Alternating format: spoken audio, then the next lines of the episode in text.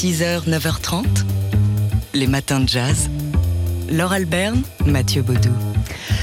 À l'occasion des 60 ans de carrière de Bertrand Blier, on va pouvoir voir à partir d'aujourd'hui certains de ses films en salle et c'est là qu'on en appréciera toute la saveur. Les acteurs, tenus de soirée, 1, 2, 3 soleil ou encore Calmos, mais la curiosité de ces ressorties en salle, c'est peut-être le film avec lequel Bertrand Blier s'est fait connaître. Et curieusement, c'est un documentaire.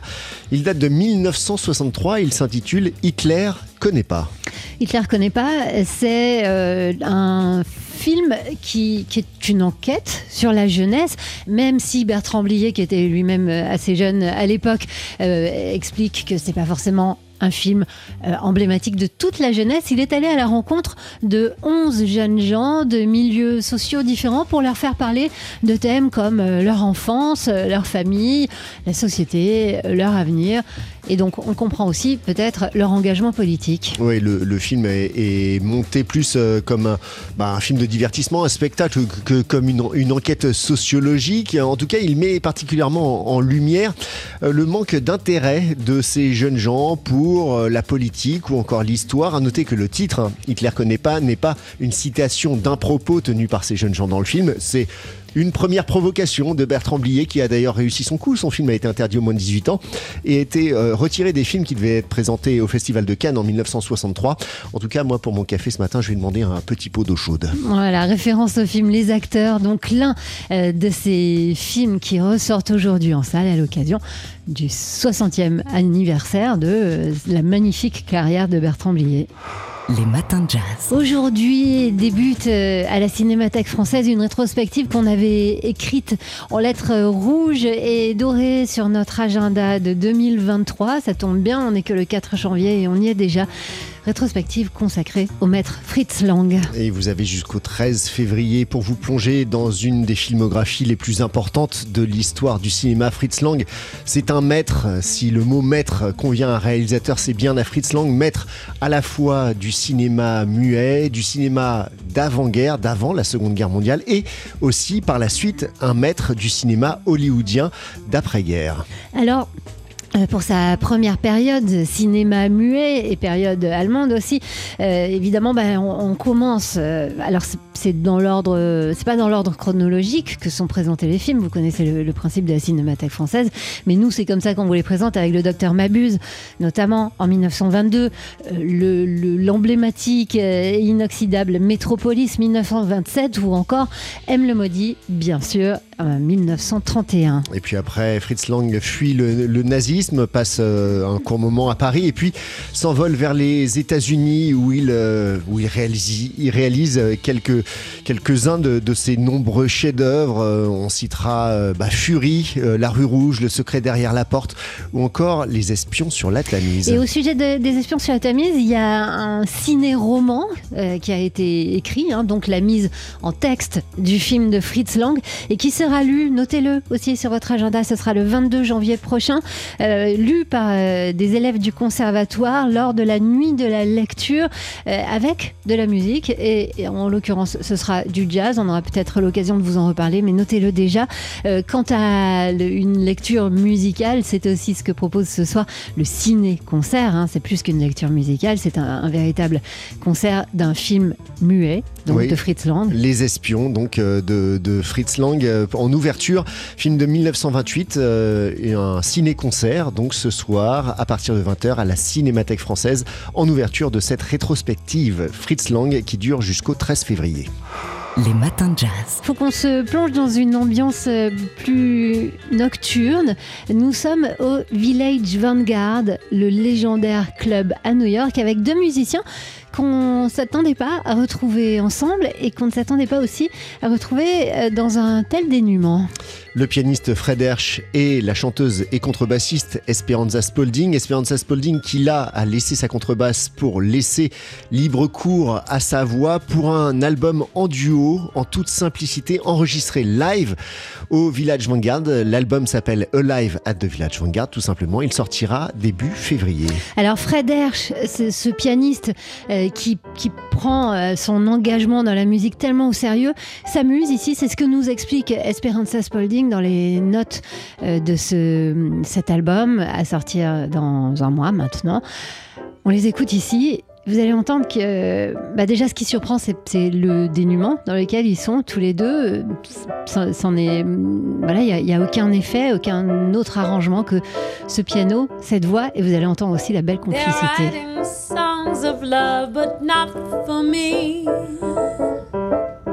Unlucky stars above, but not for me. With love to lead the way, there are more clouds of gray than any Russian play could guarantee. I was a fool to fall and get that way. And also lack a day. Somehow I can't dismiss the memory of his kiss. I guess it's not for me.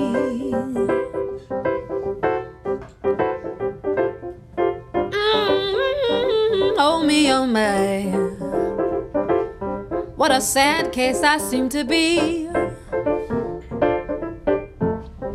It's my fault. Letting love to lead the way. I should know that there'll be skies of gray. I can't say I've seen too many, but they say that a Russian plays to boast of many gray skies, alright. And then some words I don't really understand because it's like old English. Hi ho, alas, and lack a day. That's how I feel confused about the whole situation. Like, you'd think just living long enough would, merely by odd or by chance, wind up ending you next to someone that you could share some romantic feelings for.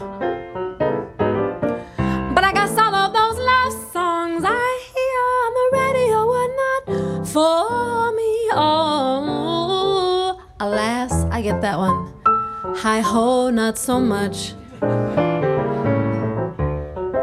Well, to be fair, I put it on myself because I do believe in fairy tale romance. Ha!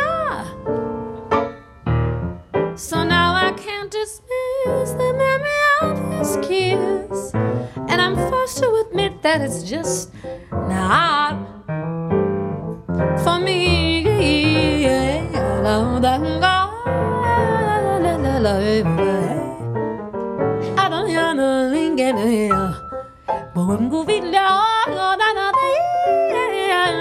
노래야 yeah, yeah, yeah. 모든 그런 안들이야 나는 I am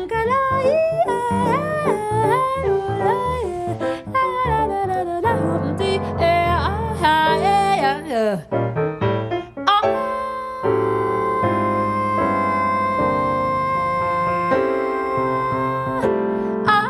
love.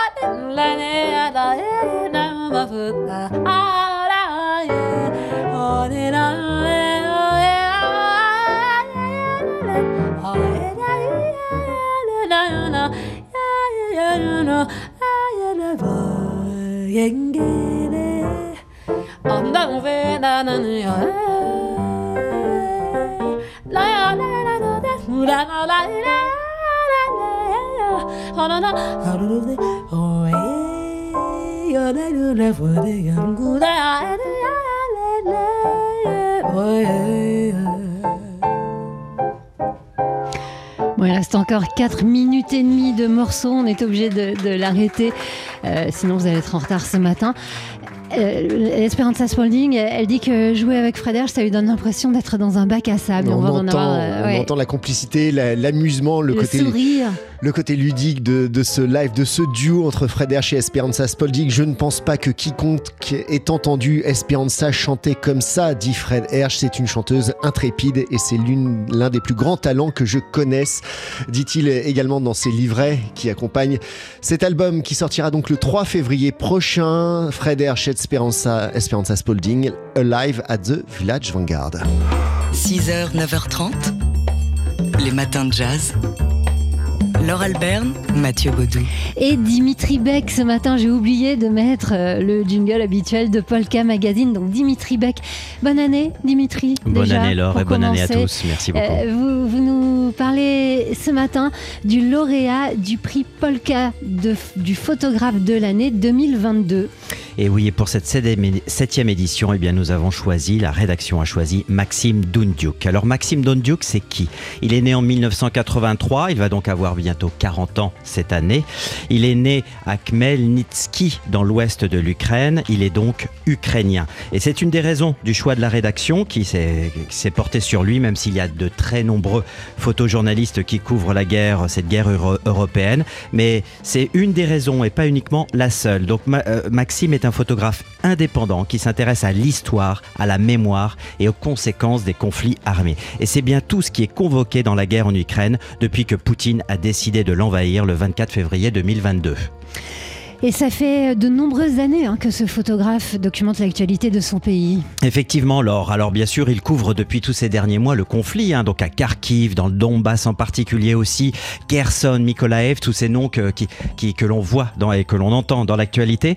Mais il a d'abord commencé à travailler dans la presse locale et à partir de, à l'âge de 24 ans et à partir de 2010, il a décidé de, se lancer dans une carrière en indépendant. Et c'est cet hiver 2013 que sa carrière a explosé, si je puis dire, avec euh, au moment de l'Euro Maïdan. Rappelez-vous, Laure, ces images impressionnantes de barricades et de campements de fortune aux allures de fortins, tenus par des rebelles déterminés, des Ukrainiens issus de tous les milieux sociaux. Et c'est ce qu'on retrouve d'ailleurs, on a retrouvé au- aujourd'hui au- et au début de la guerre en Ukraine. Eh bien, toute, cette armée de citoyens hétéroclites qui luttaient déjà contre les forces de l'ordre qui étaient pro-russes, eh bien, place de l'indépendance, c'est tout ça qu'il a chroniqué à l'époque. Donc, à Maïdan, s'est joué la naissance et de cette nation ukrainienne moderne. Et c'est à Maïdan que s'est joué ce destin européen que Maxime Dundiuk a commencé véritablement à chroniquer. Alors, nous avions publié et parlé de lui en 2014 euh, dans notre magazine avec quelques-unes de ces scènes extra, ex- euh, vraiment euh, photogéniques. Et d'ailleurs, Maxime Dougdiouk avait reçu le visa d'or de la ville de Perpignan Rémi Ochlik pour son projet Culture of Confrontation. Et il en avait édité, il avait auto-édité un livre. Maxime assiste à la bataille des contraires, comme il a dit à l'époque, et comme il a dit aussi dans le, euh, lorsqu'il a reçu le prix Eugene Smith cette année. Euromaidan a commencé la bataille des contraires, le bien et le mal, la lumière et l'ombre, l'épaisse fumée noire et la blancheur de la neige de février, les casques orange des Euromaidan contre le noir des forces de l'ordre. C'est tout ça. Et dans ses vœux, eh bien, Maxime Dundiuk, sur, dans sa newsletter qu'il a envoyée il y a quelques jours seulement, il a écrit L'année 2022 est devenue celle de tous les défis pour les Ukrainiens et pour le monde depuis la Deuxième Guerre mondiale. Il reconnaît que c'est dur pour lui et il pensait ne pas avoir à photographier la, la guerre, mais il y est contraint. Et c'est la bataille aujourd'hui pour lui, c'est la bataille pour la liberté et la démocratie. C'est ce qui en fait donc de- un grand photographe, un grand témoin contemporain, un engagement qui a justifié pour Polka, c'est de lui décerner ce prix du photographe de l'année. Alors il y a une exposition hein, où on peut voir ces, ces photos. Il va participer à une exposition collective à partir du 19 janvier entre la vie et la mort au Carré d'Art des Chats de Chartres de Bretagne. Et puis vous nous donnez rendez-vous dans le prochain Polka Magazine qui sortira fin février pour un grand entretien avec donc ce lauréat du prix Polka du photographe de l'année 2022. C'était Dimitri Beck de Polka Magazine. Les matins de jazz.